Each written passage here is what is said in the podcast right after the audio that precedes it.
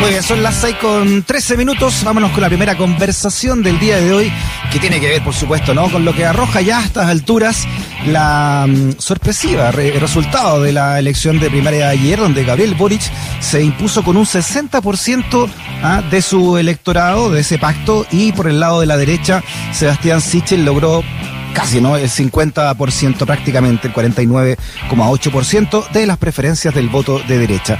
Estamos eh, al teléfono con Marcelo Mella, politólogo, también académico de nuestra universidad, con quien hablamos precisamente también anoche. Marcelo, ¿cómo estás? Cuando hicimos este especial, ah, sabiendo ahí ah, recién los resultados de esta primaria. ¿Cómo está Marcelo? Hola, hola Freddy, gusto saludarte, ¿qué tal? ¿Cómo estás? Bien, bueno, ha, pasado ya harta agua este día, eh, hay harto análisis, está también lo que señala Paula Narváez, ¿no? Por el lado de la exconcertación, diciendo que esto tiene que apurarse, ¿no? Para, para definir aún más el, el mapa, el territorio político de aquí a noviembre. ¿Qué, ¿Qué te ha parecido, ¿no? Estas primeras reacciones, Marcelo, a la luz de estos resultados. Bueno, mira, lo primero es que eh, efectivamente la centro izquierda como espacio político eh, tiene la obligación de tomar definiciones en los próximos cinco días, de lo contrario, eh, corre el riesgo de llegar placé finalmente, porque eh, el nivel de visibilidad que tienen eh, los candidatos de, la izquierda y de la derecha que participaron en las primarias legales y que resultaron ganadores el día de ayer, la verdad es que efectivamente podría ser un, una ventaja irrecuperable. Entonces, mm. me parece que tiene total sentido. Eh, además, considerando que ninguna cúpula partidaria hoy día, Freddy, es dueño de la votación que históricamente ha tenido cada uno de los partidos de la centroizquierda. Hoy día sabemos que tanto la democracia cristiana como el Partido Socialista tienen un cierto caudal de votos, pero también sabemos que existen fuerzas centrífugas poderosas en el sistema político chileno, tan grandes como para que ningún partido pueda dormirse en los laureles, dejar pasar el tiempo, porque efectivamente eh, eh, la centro izquierda podría ser eh, la gran perdedora de los resultados del día de ayer si no logran una fórmula, un mecanismo para construir su opción presidencial de cara a noviembre. ¿Tú crees realmente que esa llamada centroizquierda, entre comillas centroizquierda, ¿no? ¿Puede realmente quebrarse este pacto de, eh, de, exconcertación? ¿Qué pasa si el PS decide finalmente no eh, seguir con esta once o, este sopaipillazo, ¿no? Como se llamó este encuentro entre Gabriel Boric y, Paula Narváez, seguir en esa ruta y dejar fuera la DC, ¿no? Que, con camino propio.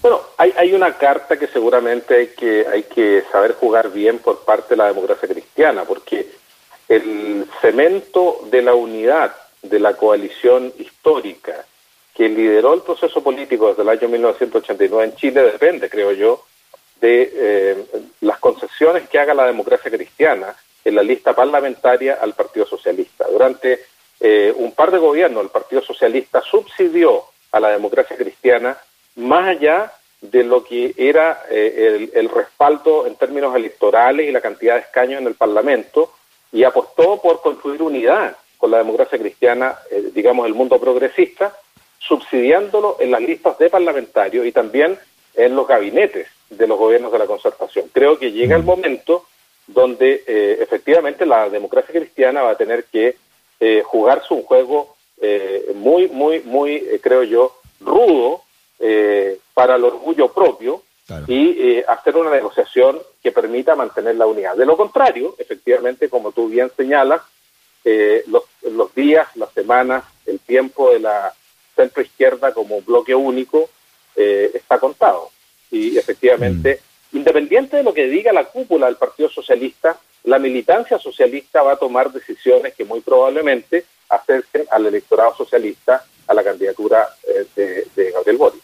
Sí, y, quizás a la luz también de lo que fue la alta votación de, de Gabriel Boric, quizás ya la tomó, ¿no? Quizás ya hay mucho de ese, de ese mundo que, está votando o que se unió al Frente Amplio en este proyecto que encabezaba Gabriel.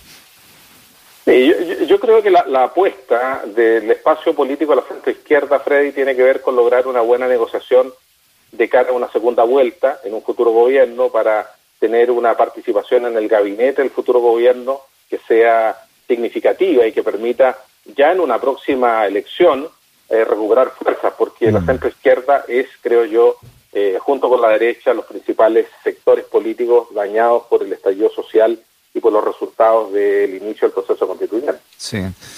Em, ahora, detrás de todo esto, y quizás más importante incluso que, que uniones presidenciales, es que estas uniones van, van también con la planilla al lado de las parlamentarias. Y, y, ya sabemos lo importante que va a ser ese Parlamento y el miedo que hay, me imagino, de los partidos tradicionales de que se repita un escenario como el de la Convención Constituyente, con más de 100 independientes. Mira, yo, yo veo una, una, un juego eh, muy rudo de aquí a noviembre de los distintos sectores, porque lo decíamos en la conversación del día de ayer, eh, Freddy, eh, pasar de un millón y fracción a los dos millones y medio para tener una chance de estar en la segunda vuelta y a los tres millones y medio para asegurar eh, competitividad en la presidencia, no estaría fácil, estando el, el, espacio político, el espacio de competencia fragmentado en cinco o en cuatro bloques políticos. Entonces, acá vamos a tener un proceso de intentos de liderar los extremos mm. del sistema político chileno por parte de la derecha, Sichel tiene que contener a Kass y tratar de evitar que exista una fuga de votos hacia Kass, eh, que le eh, eh, dañen su competitividad en la primera vuelta, pero Boric tiene, para poder crecer a los dos millones y medio al menos, que trabajar mucho para convencer al elector que está a su izquierda, más allá del Partido Comunista, en ese espacio donde surge la lista del pueblo, que son organizaciones sociales con una cultura extremadamente crítica de los partidos políticos, sean tradicionales o no, mm. y una cultura eh, con alto nivel de desconfianza respecto de la política institucional. Entonces yo tampoco la veo fácil para Gabriel Boric, creo que hay por delante, tenemos por delante semanas de mucho real político de mucha eh, política como lucha por el poder. Mm. Y yo me temo que para ciertos sectores de la izquierda también es muy difícil entender que la política es poder y no mucho más. La política hay es poder. Hay un extramuro de lo que conocemos como partidos tradicionales que que lo conversamos con Marcelo Alvarado recién, sacó 900 mil votos más o menos esta llamada lista del pueblo eh, para las convencionales. Así es. Entonces, ¿cómo tú en, un mes o en dos meses consigues que la cultura de, esta, de estos electores que están organizados a nivel territorial precisamente para con, con una con creencias profundamente antioligárquicas eh, terminen eh, pactando, negociando, porque de eso se trata. Estamos hablando de eh, construir adhesiones, construir apoyos con una negociación por una lista parlamentaria, eventualmente. Eh, y esto es eh, le podemos poner distintos nombres, pero es cocina, es negociación política. Y hay una generación de gente que tiene legítimamente una, un alto nivel de desconfianza respecto a la política institucional y que eh, me parece que no logra entender que una parte indispensable también de la política, de la política democrática, es ser capaz de construir acuerdos amplios. Mm. Y me temo que en ese tránsito, que en algunos casos demora generaciones décadas, eh, eh, Boris va a tener más de alguna dificultad, aunque es el candidato que tiene mejores posibilidades, de todas maneras el crecimiento de Boris no es un crecimiento fácil. No, y de aquí a noviembre es una eternidad. Mira, lo, lo positivo que fue el crecimiento de, de, Gabriel Boric en poco tiempo, así que así como pues fue alguien puede crecer mucho, también puede decrecer mucho en, en pocas semanas.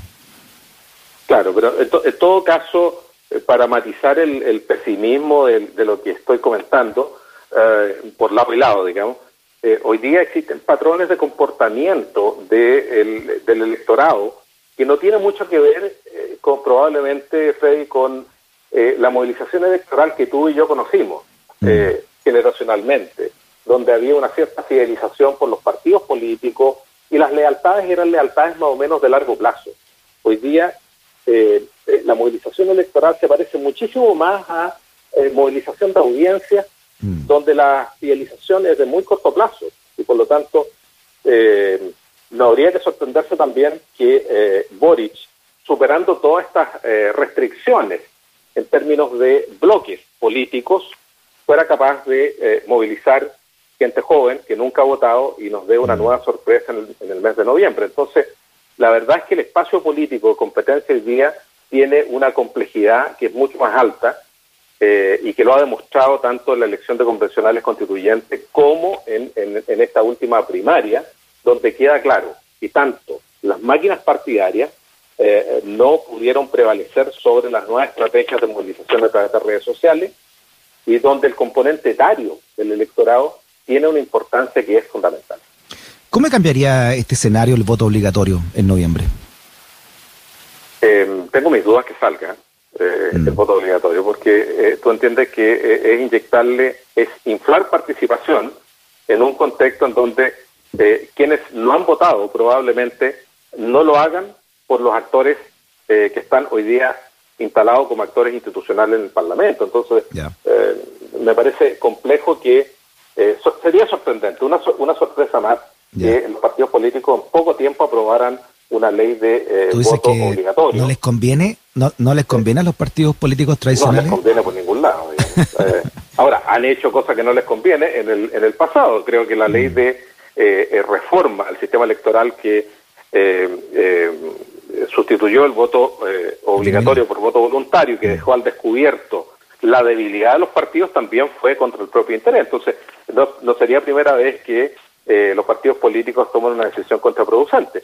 Pero lo veo difícil. Ahora, ¿cómo inflaría la votación? Probablemente con una participación mucho más activa de la gente joven. Y la gente joven, me parece, los electores y electoras jóvenes no han tomado cabal conciencia del nivel de cambios que puedan producir institucionalmente si realmente tuvieron un nivel de participación significativo. Ya el mm. resultado del 80%, el 80-20 del plebiscito de entrada de la, del proceso constituyente a las claras, tenemos los datos, el PERVEL entregó hace un par de semanas la composición etaria de la participación del plebiscito de, de, entrada al proceso constituyente. Y la gran diferencia, Freddy, es que ahí votó gente joven. Y el resultado fue mucho más progresista o más favorable a cambios de lo que cualquier encuesta pudo prever. Entonces, eh, creo que eh, creo que sí. La pregunta es si el país necesita una ley de voto obligatorio. Yo creo que sí. Mm. Si eh, es posible que esa ley se apruebe en, en las próximas semanas para que entre en vigencia para la elección del próximo mes de noviembre, creo que es poco mm. probable. Sí, por último, y para que nos quede tan claro entonces, Marcelo, este diagnóstico de la exconcertación, ¿por qué Paula Narváez, y lo estoy leyendo acá una nota de la tercera, por qué está urgiendo, no es el, es el término que usan, tanto para que eh, Yanna Proboste decida finalmente qué va a ser, o la democracia cristiana en general? Bueno, creo que es indispensable que la centro izquierda tenga un candidato al sector y no solamente un candidato a la democracia cristiana por la señal política, Freddy, tener una candidata a la democracia cristiana solamente, llegando al final, y un segundo candidato del Partido Radical, y vamos a ver si Narváez llega hasta el final, eso es una señal realmente patética. Eso significaría claramente el, el fin de la fórmula política de la antigua concertación y posteriormente la nueva mayoría. En primer lugar, el fracaso de la del acuerdo político para construir un proyecto unitario. Eso es en los hechos el fin del matrimonio, en primer lugar, pero en segundo lugar, claramente, en términos del comportamiento del voto útil, la señal política es que si no son capaces de ponerse de acuerdo para levantar un proyecto con una lista electoral común, no son alternativa de gobierno. Por lo tanto, la diáspora de votación que podría tener el sector lleve un candidato, dos o tres sin acuerdo parlamentario podría ser realmente catastrófico para los partidos. Y entonces tendríamos dos enfermos terminales, la derecha, que efectivamente va a tener que vivir un proceso de refundación importante, y la centro izquierda, que va a quedar realmente eh, destrozada por un resultado a partir de una diáspora por no ser capaz de tener primarias legales y luego de mm. tener una fórmula electoral para las parlamentarias en común. Está buena esa, esa metáfora del matrimonio que se quiebra entre la DC y el PS, porque habría que preguntarse quién se queda con los niños, ¿no? Con el PPD y el Partido Radical. Son niños crecidos en todo caso, así que creo que pueden vivir solos. Muy bien. Marcelo Mella, politólogo y también académico de nuestra universidad. Marcelo, abrazo grande. ¿ah? Muchas gracias por Un tu abrazo, conversación. Freddy, que estés bien. Cuídate, chao. Chao. La verdad